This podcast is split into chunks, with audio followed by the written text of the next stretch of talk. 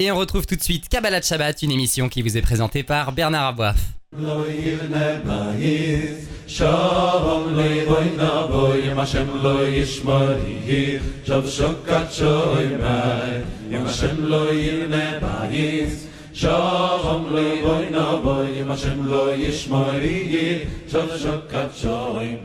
Bonsoir à tous, Bernard Aboif au micro. On se retrouve comme chaque vendredi après-midi pour Kabbalah Shabbat, une grande émission de Torah et de pensée juive.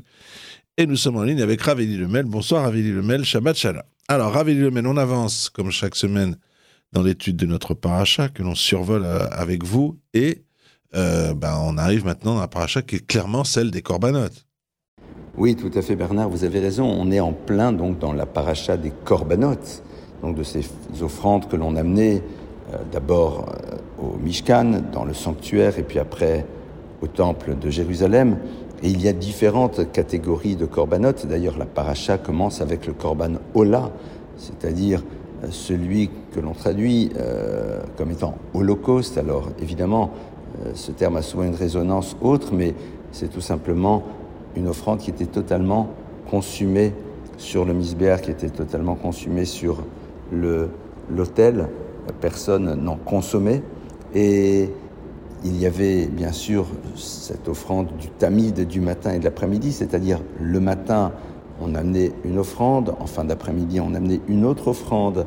Ça, c'était du quotidien, c'est ce qui d'ailleurs nous renvoie à ces deux prières du matin et de l'après-midi, et puis par la suite la troisième celle du soir. Et euh, ces différentes catégories ont des lois bien particulières. On a aussi ce que l'on appelle les offrandes que l'on amenait à l'occasion des fêtes, à l'occasion du Shabbat, et puis aussi Korban Khatat, ces offrandes que l'on amenait pour se faire expier d'une faute, en rappelant évidemment de manière très claire que on ne pouvait pas être expié de notre faute s'il n'y avait pas eu une tchouva une repentance sincère avant, sinon c'est pas un truc, c'est évidemment tout un processus. Et à l'intérieur donc de ces différentes offrandes, il y avait ce que l'on appelle Korban Ola, pardonnez-moi, pas Korban Ola, mais Korban Toda. Korban Toda, c'est quoi? C'est l'offrande de Toda, de merci, du merci, l'offrande du remerciement. Et en effet, la Torah nous dit que lorsqu'un individu vit quelque chose pour lequel il ressent un besoin d'exprimer sa reconnaissance vis-à-vis du Créateur de l'univers, il amenait donc un Korban Toda, il amenait cette offrande. Et alors, comme toutes les offrandes, la Torah nous donne un certain nombre de règles, a à la fois concernant le contenu et puis aussi le cadre dans lequel les choses devaient exister. Le contenu, eh bien, il y a entre autres ce que l'on appelle chalot, il y avait donc des chalot, qui devait être chametz, c'est-à-dire qui ne devait pas être des matzot, mais qui étaient chametz, et il y en a quand même un certain nombre. Il y a une quantité importante en tout cas que l'on doit amener, que l'on doit répartir entre ceux qui amènent le korban, et puis aussi les kohanim, les prêtres. Et fait intéressant, et c'est un enseignement que donne donc le Notziv dans son commentaire Emek Davar sur la Torah, il fait remarquer que eh bien, euh, le korban toda, lui, on doit le manger en 24 heures, un jour, une nuit, c'est tout. Alors que la grande majorité des corbanotes, eh bien, doivent être mangés dans un laps de temps plus long. On avait plus de temps. Et au fond, c'est assez curieux parce que dans le korban toda, il y a quand même euh, de la quantité. Euh, comment se fait-il que la Torah nous dise de le manger dans un laps de temps relativement court et de nous dire, au fond, ça voulait dire qu'il fallait associer d'autres personnes à cette consommation traduit de manière différente. Lorsque l'on dit merci, il faut associer le maximum de personnes et dire à voix haute ce qui nous est arrivé et exprimer à voix haute sa reconnaissance. C'est pas un petit merci dans son coin, c'est quelque chose de beaucoup plus vaste. D'ailleurs, on sait que euh, un certain nombre de maîtres nous enseignent que lorsque une personne a eu quelque chose de positif qui lui est arrivé, eh bien, c'est une bonne chose de dire ce merveilleux texte de Nishmat Kolchai. Nishmat Kolchai, vous savez, c'est ce texte que l'on dit le samedi matin euh, à la synagogue, après tous les psaumes, que l'âme de tout vivant exprime sa reconnaissance vis-à-vis du Créateur. C'est un texte absolument magnifique et qu'il faut d'ailleurs euh, savoir traduire. Et nos maîtres disent que quand il nous arrivait quelque chose de positif, eh bien, il est bien de dire ce texte, mais en présence au moins de dix personnes, pour pouvoir exprimer, que ça soit entendu. Pourtant, nous savons que de manière générale, la Torah nous demande peut-être de faire preuve d'un peu de discrétion. dit le texte. Il y a l'idée de marcher entre guillemets discrètement dans la relation avec Dieu. On n'est pas obligé d'exhiber les choses. Mais là, lorsqu'il s'agit de dire merci, eh bien, au contraire, il faut que ça soit dit et ça soit exprimé, ça soit verbalisé de la plus belle manière. Et donc, quand on n'a que 24 heures pour consommer toutes ces choses, eh bien, on va être obligé d'associer d'autres personnes et donc on va leur dire, on va leur raconter pourquoi on amène ce corban et on engage au fond à travers cela d'autres personnes à reconnaître aussi tout ce qu'il leur arrive de positif à l'intérieur de leur existence. Et d'ailleurs, cette idée-là, eh bien, on la retrouve dans quelques jours, puisque on va lire euh, dans quelques jours cette fameuse Haggadah, le soir du Seder. Et dans la Haggadah, merveilleuse avec tous ces passages. Il y en a un que dans les communautés on chante de manière différente, évidemment suivant les traditions, c'est ce fameux Daïe-nous. Daïe-nous, c'est ça nous aurait suffi. Et on, se rappelle donc de cette énumération dans laquelle on dit si Dieu nous avait juste sortis d'Égypte mais ne nous avait pas amenés au Sinaï, ça nous aurait suffi. S'il nous avait amenés au Sinaï mais ne nous avait pas donné la Torah, ça nous aurait suffi. S'il nous avait donné la Torah, ne nous avait pas amené en Israël, ça nous aurait suffi. S'il nous avait amené en Israël, ne nous aurait pas donné le Beth Amikdash, ça nous aurait suffi. Alors c'est très joli, ça se chante, mais euh, ça veut dire quoi? Euh, Ça nous aurait suffi. Alors après on dit, alors évidemment, maintenant qu'on a eu tout ça, combien on doit être reconnaissant? Mais quand on dit ça nous aurait suffi, euh, nous aurait suffi de quoi? Et nos maîtres de dire ça nous aurait suffi juste pour dire merci. C'est-à-dire, soyons capables, si, si vous me permettez de le dire comme ça, de scanneriser les choses, c'est-à-dire de découper. Mais déjà on est sorti, c'est extraordinaire et on est devant le Sinaï, mais c'est merveilleux. Et on reçoit la Torah, mais combien c'est bon. Et on arrive en Israël, mais c'est exceptionnel. C'est-à-dire sur chacun des éléments qui arrivent, s'arrêter et savoir l'apprécier en tant que tel. Et ça, c'est tellement fondamental. Euh, souvent, on ne voit que le résultat final et on oublie qu'en vérité, tous les différents éléments qui étaient là sont des éléments exceptionnels et merveilleux. Et je vais donner un ou deux exemples de notre euh, quotidien euh, je rentre à la maison et, je vois que eh bien, la table est mise et qu'il y a un repas qui est là.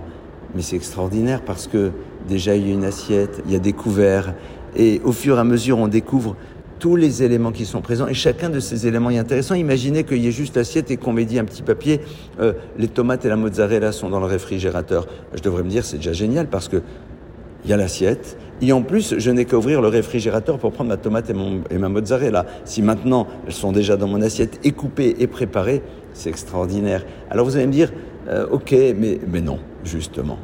Justement, il faut apprendre à savoir faire cela. Il faut apprendre à voir sur chaque détail tous les bienfaits du Créateur, tous les bienfaits que les autres nous font aussi. Dans un couple, l'épouse vis-à-vis de son mari, le mari vis-à-vis de son épouse, les parents vis-à-vis des enfants, les enfants vis-à-vis des parents, et le ressentir profondément.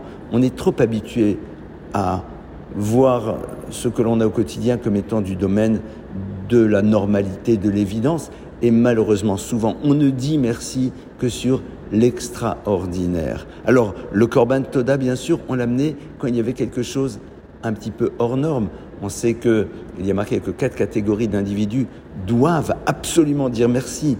C'est cette fameuse bénédiction de Haggomel que l'on dit au Sefer Torah, euh, quelqu'un qui malheureusement aurait été très malade et qui a guéri, une personne euh, qui a voyagé, c'est-à-dire des situations dans lesquelles on était potentiellement en danger et là, Chayavim, tu n'as pas le choix, tu es obligé. Mais c'est intéressant de nous dire tu as l'obligation. Pourquoi? Parce que, eh bien, parfois on pourrait dire, bon, alors, super, et puis on passe à autre chose. Mais ce Korban Toda nous rappelle que, au-delà de ces choses particulières, il faut savoir verbaliser et dire au quotidien Merci Hachem, merci mon conjoint, merci mes enfants, merci mon ami, merci les autres. Et à partir de là, évidemment, c'est un autre état d'esprit qui se construit dans l'univers parce que l'on voit toutes les choses belles et positives qui existent en premier lieu. C'est celle-là que l'on va mettre en exergue. Rien n'est normal.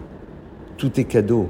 Et à partir de là, créer cette atmosphère de Toda et y associer les autres et faire en telle sorte que ça devienne un état d'esprit, évidemment, C'est ce qui nous permettra de manière ultime de reconnaître en permanence les bienfaits du Créateur de l'univers et réussir peut-être à avoir une société un peu différente, une société dans laquelle on va d'abord voir ce qui va, on va l'apprécier et ça ne pourra que créer des dynamiques positives. Raveli Lemel, je vous remercie et Shabbat Shalom. Shabbat Shalom.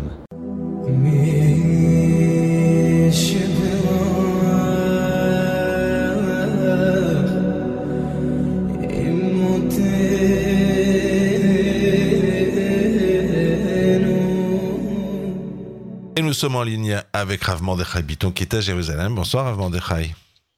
Shalom, shalom. Shabbat shalom, Shabbat shalom, Chag Sameach. On est à quelques jours de la fête où nous allons tous penser à Jérusalem. On y pense tout le temps d'ailleurs. Mais là encore plus. Et on est très heureux de vous avoir avec nous euh, cet après-midi, Rav Mordechai Biton. Vous voulez intervenir sur euh, notre paracha à propos euh, d'un sacrifice. Alors, évidemment, de, c'est une, l'une des parachutes les plus importantes au niveau des offrandes, des corbanotes. Mais euh, vous voulez euh, intervenir sur un corban, donc on appelle ça sacrifice en français. C'est pas toujours très heureux. Euh, vous voulez intervenir sur l'un d'entre eux qui est particulier parce que on, tout doit disparaître. On ne garde rien. Le Cohen ne garde rien. Tout doit disparaître. Et donc forcément, il y a une raison. Donc Voilà, euh, c'est- sur ce point que vous voulez intervenir, Rav Mordechai Biton.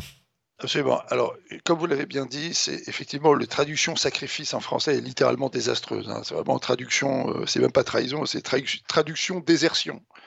Parce que parler des corbanotes en disant que c'est des sacrifices, c'est suggérer cette idée que qu'on perd quelque chose dans les sacrifices, alors que c'est totalement faux. L'idée des corbanotes, c'est d'exprimer, au Beth au temple, une proximité avec Hachem et surtout de révéler à quel point Hachem est proche de nous en ceci qu'il gouverne la Bria, sa création, dans chacune de ses particules. C'est un peu l'idée des sacrifices. Mais comme vous l'avez dit, dans Parashat Sav, dans cette paracha-là, on évoque un sacrifice très particulier qui est le Korban Ola, qui est un sacrifice qui était entièrement brûlé sur l'autel des sacrifices. En général, les sacrifices étaient répartis et les Kohanim recevaient une partie des sacrifices et ils les mangeaient dans un état de sainteté particulière, avec des intentions particulières qui permettaient d'obtenir euh, donc la capara, l'expiation pour la personne qui euh, apportait le sacrifice. Mais là, c'est pas du tout, du tout, du tout le cas. Donc les Kohanim ne vont absolument pas bénéficier de ce korban, et ce korban, il doit disparaître. Alors pourquoi? Parce que ce korban Ola, il vient principalement expier les pensées. Les pensées, euh, les pensées délétères, les pensées fautives, les iruré avera, ce qu'on appelle les pensées, les cogitations conscientes de avera, de transgression. Et là, il y a un fait qui est très intéressant, qui, qui, qui est relié à ce sacrifice, c'est qu'en fait, la pensée, ce que nous pensons, ce que l'homme pense, c'est là qu'il se trouve. En fait, ce qui définit un homme plus que ce qu'il dit, c'est ce qu'il pense, ce qu'il cogite, ce à quoi il est en permanence occupé dans ses pensées du matin au soir. Et d'une certaine manière, une pensée à la fois exprime un individu, résume un individu, mais aussi beaucoup plus que ça. On peut, la Torah réprime des gens qui agissent de manière euh, fautive. Quelqu'un qui va voler, quelqu'un qui, qui va tuer, quelqu'un qui va frapper quelqu'un d'autre. La Torah réprime son acte. Mais la Torah ne réprime pas les pensées. Plus, en quelque sorte, la transgression est fine, elle est spirituelle, elle est intellectuelle, moins elle est en quelque sorte de ce monde. Et finalement, c'est ce que vient exprimer ce sacrifice. Étant donné que la pensée fautive ici, elle nécessite une expiation, elle pourra pas, le sacrifice ne pourra pas être suivi d'un acte qui est un acte d'être mangé par des, par des. Il faut qu'il soit entièrement brûlé, parce que ce que la pensée fautive exprime, c'est que finalement l'individu se brûle complètement. Comme si quelqu'un, en quelque sorte, à un moment donné, consacrait son énergie, sa pensée à cogiter un vol ou un meurtre, là, nous, eh bien, en quelque sorte, il est entièrement absorbé par ça. Il devient à ce moment-là, en quelque sorte, l'expression d'une volonté meurtrière, et donc il est entièrement dévoué à sa transgression. Et donc, pour son, expi son, expiation, il lui faudra un sacrifice qui soit entièrement brûlé sur l'autel des sacrifices, c'est-à-dire quelque chose qui exprime que, en pensant à mal, il s'est complètement détruit. La marshava, la pensée, son siège se trouve dans le cerveau, et dans le cerveau se trouve le siège de l'aneshama, de l'âme divine, de la partie divine. Et donc, d'une certaine manière, en occupant ce siège de la partie divine, la Kabbalah, il faut le savoir, compare le cerveau au Kodesh HaKodashim, au sein des saints. C'est donc l'endroit dans lequel se, se rencontre en quelque sorte le spirituel la pensée, l'intellect, le spirituel, la neshama, l'âme, et en même temps le corps. Et donc dans ce lieu de rencontre-là, il faut que l'énergie de l'homme soit consacrée à quelque chose d'utile ou à quelque chose de spirituel ou à quelque chose qui l'élève. Mais si c'est consacré à quelque chose qui le détruit, donc cette rencontre n'a pas lieu, et donc l'individu se détruit. Il détruit sa relation spirituelle. Et donc c'est entièrement brûlé sur l'autel des sacrifices.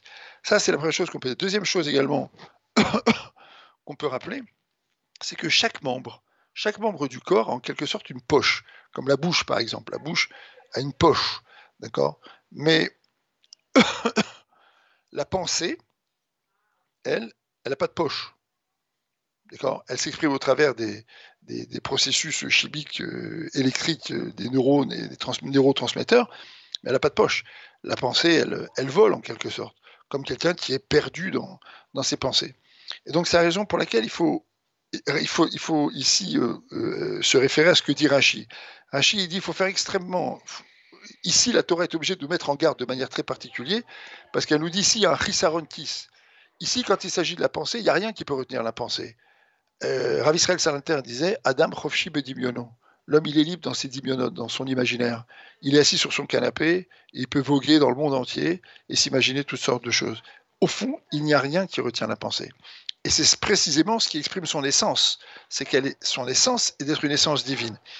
Il y a même plus que ça certains textes de la Chassidoute nous enseignent qu'en vérité, les pensées qui viennent à nous sont des pensées que le ciel nous envoie. Alors parfois, ce sont des mauvaises pensées, et ce sont des mauvaises pensées qui nous sont envoyées pour qu'on puisse les repousser et ainsi obtenir l'accaparat et l'expiation par le fait même de les repousser. évidemment, la plupart du temps, ça peut, être des, ça peut être des très bonnes pensées, et ce sont des pensées qui nous aident à structurer notre être vers des énergies positives. Donc vous voyez, au travers de ce sacrifice-là, ce qui nous est proposé, c'est une réflexion sur la pensée. Je pense que c'est une bonne introduction à Pessah, ou à Pessah, on va nous demander de parler, mais on va nous demander de parler de manière très réfléchie. On va devoir beaucoup, beaucoup réfléchir et penser au sens de cette fête et à la liberté qui nous est offerte, et en même temps l'exprimer donc par des, par, des commentaires. Donc cette paracha de Sav, elle vient magnifiquement introduire la semaine dans laquelle on va rentrer, où on va d'abord euh, commencer à mettre la maison à l'envers, on va terminer de mettre la maison à l'envers pour euh, tout nettoyer, et là on va tout remettre en ordre et on va se retrouver à la salle le soir du CEDER avec cette fois-ci en ayant réfléchi sur ce Hametz qu'on doit enlever, en même temps étant prêt à en parler. Je crois que c'est cette introduction et c'est ce que nous enseigne donc ce, sacrifice-là et cette, ce passage, cette paracha de Saf. Donc voilà, à toutes et à tous, Shabbat Shalom. Ramandech habitant, vous écoutant, je me disais que j'avais entendu une fois, vous allez me dire si, euh, si j'ai bien compris, euh, que le, le sens, parmi les cinq sens qui correspond le plus à Hachem, à Dieu, c'est l'odorat. On peut voir, on peut sentir, on peut toucher, on peut entendre, mais l'odorat parce que c'est le plus divin, le plus impalpable.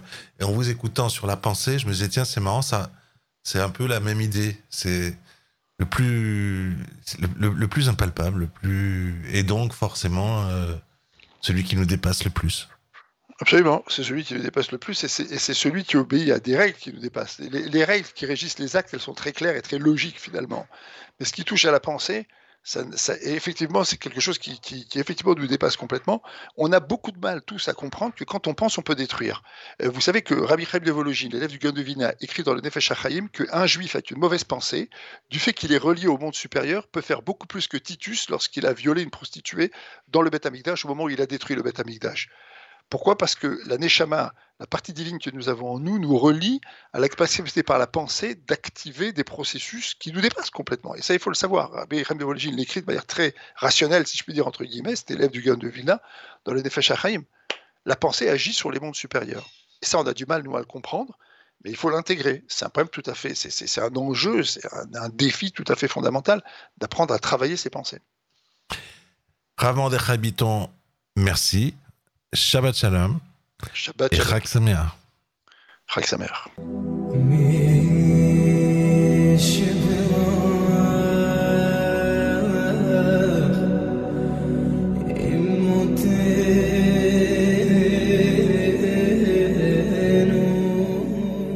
Et nous sommes en ligne avec Ravgé. Bonsoir Ravgé, Shabbat Shalom.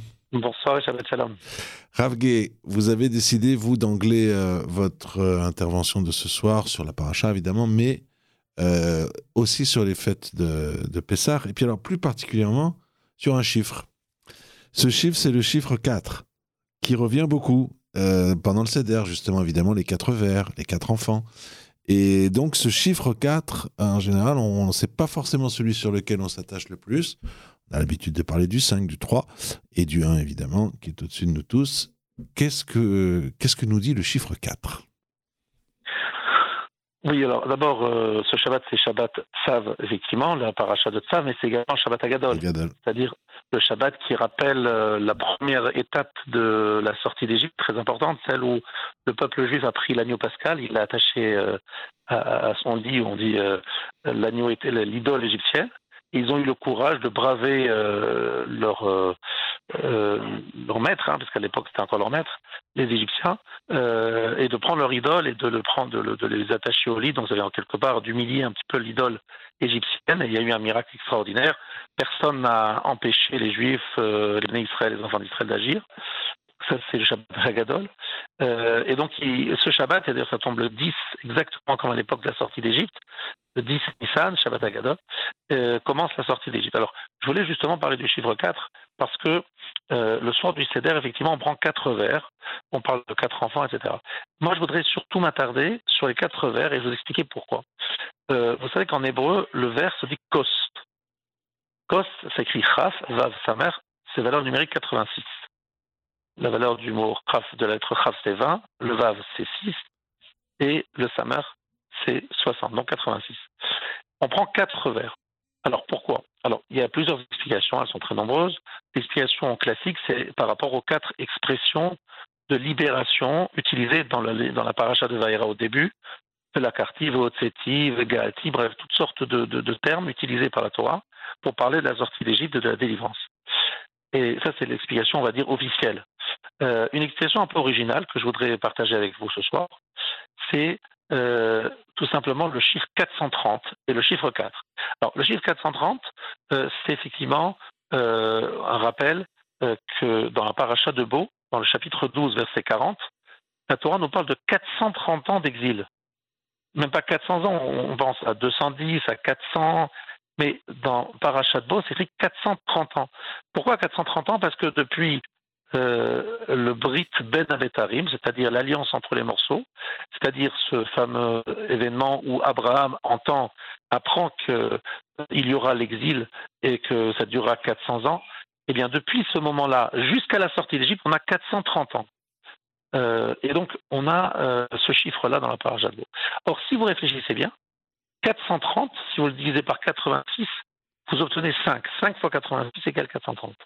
Alors, ce qui est très intéressant, c'est que justement, euh, le peuple juif, en fait, n'a vraiment, vraiment travaillé que 86 ans, depuis la naissance de Myriam, jusqu'à la sortie d'Égypte. C'est 86 ans.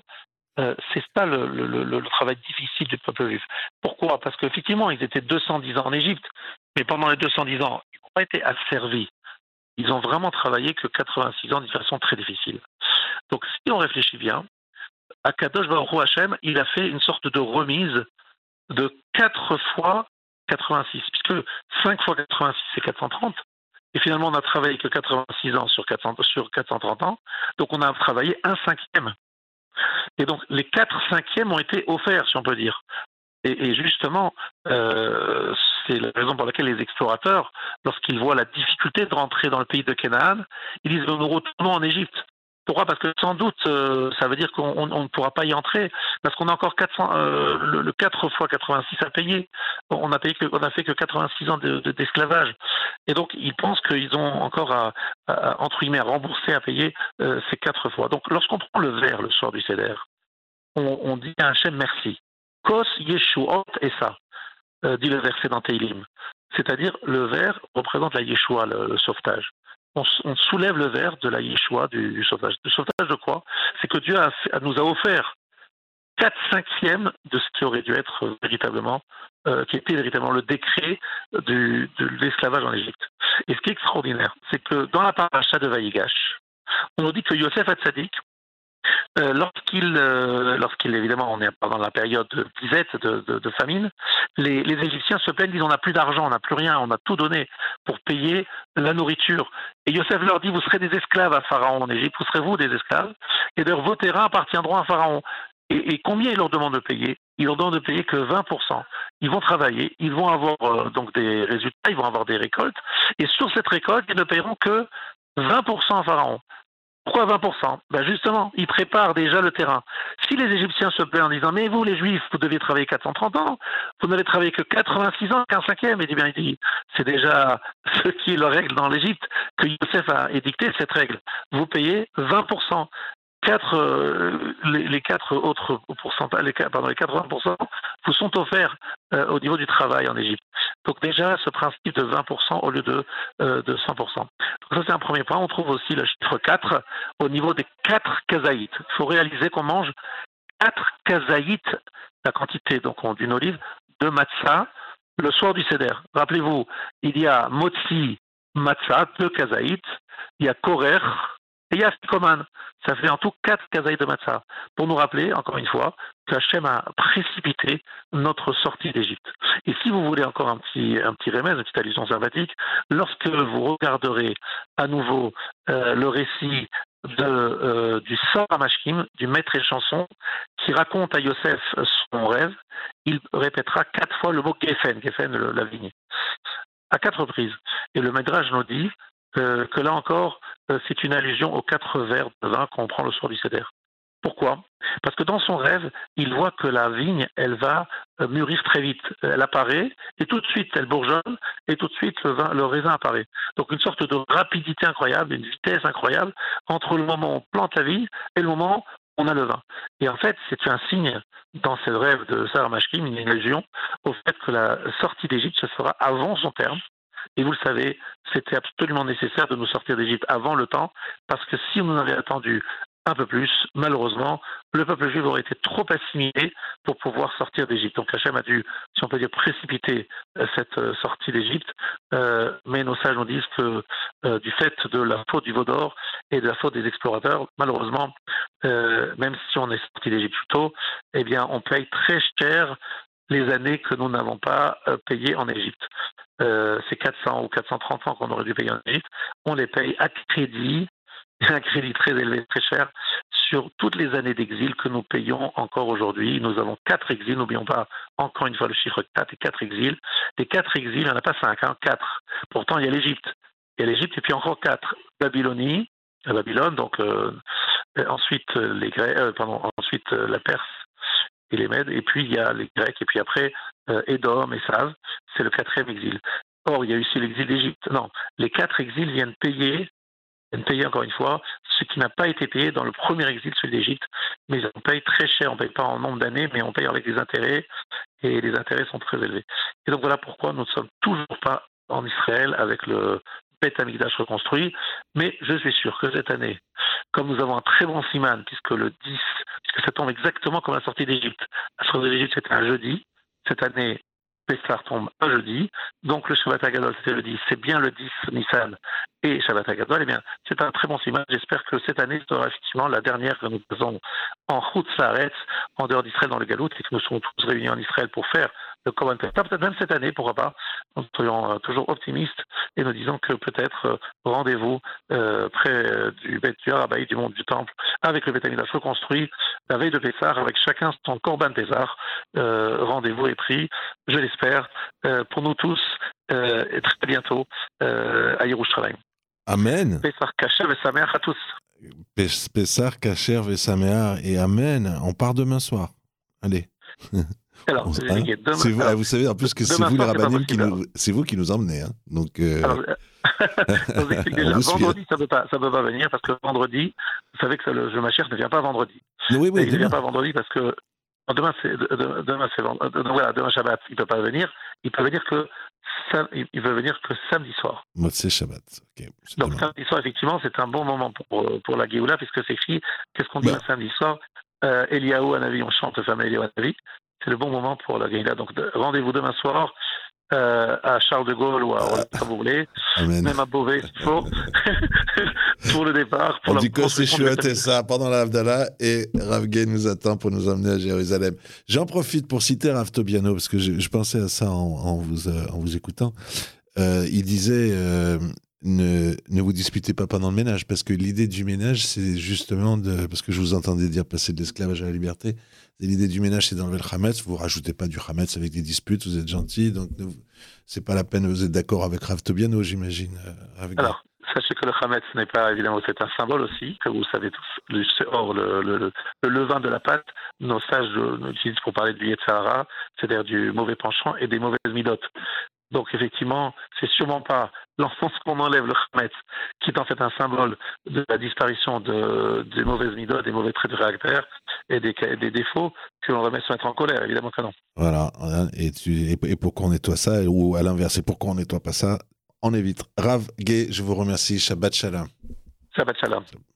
Voilà, cette émission est à présent terminée. C'est à mon tour de vous dire, euh, de vous souhaiter à toutes et à toutes Shabbat Shalom. Je vous retrouve à 18h pour un journal enregistré.